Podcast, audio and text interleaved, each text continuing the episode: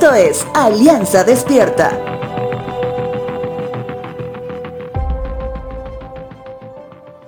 En los años 80, las cosas que hoy las puedes comprar por medio de unos cuantos clics en mercados digitales por Internet eran muy difíciles de adquirir, ya que usualmente llegaban muchos meses o años después a las vitrinas de las pocas tiendas que se atrevían a traer esas cosas.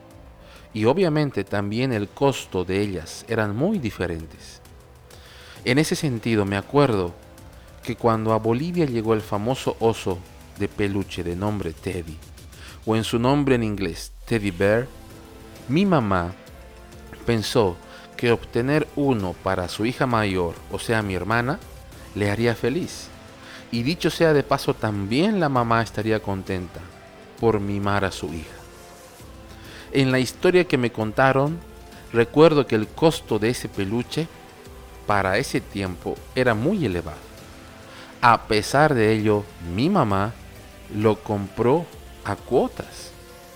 Y ese oso se volvió parte de la familia. Un peluche que al solo verlo, al menos para la familia, recordaba el esfuerzo de una madre por ver sonreír a sus hijos.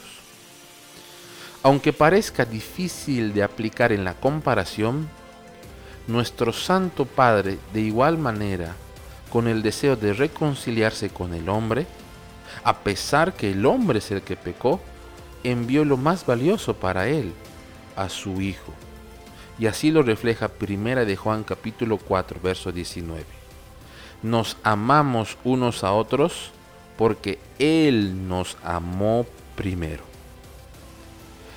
Todo el gran y amoroso esfuerzo de Dios para beneficio de nosotros se ve reflejado en la obra maestra de Jesucristo en la cruz. No les hablo de un simple oso de peluche, sino el gran y único Salvador de la humanidad, de lo que por mucho tiempo nos habían tenido como esclavos, es decir, el pecado. Es por eso que es mi deseo el día de hoy, que así como dice Primera de Juan capítulo 4 verso 16, sepamos que nosotros sabemos cuánto nos ama Dios y hemos puesto nuestra confianza en su amor.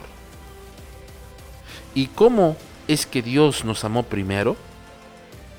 Evangelio de Juan capítulo 3 verso 16, que tengo la esperanza que lo sepas de memoria, dice, porque de tal manera amó Dios al mundo, que ha dado a su Hijo unigénito, para que todo aquel que en Él cree no se pierda, mas tenga vida eterna.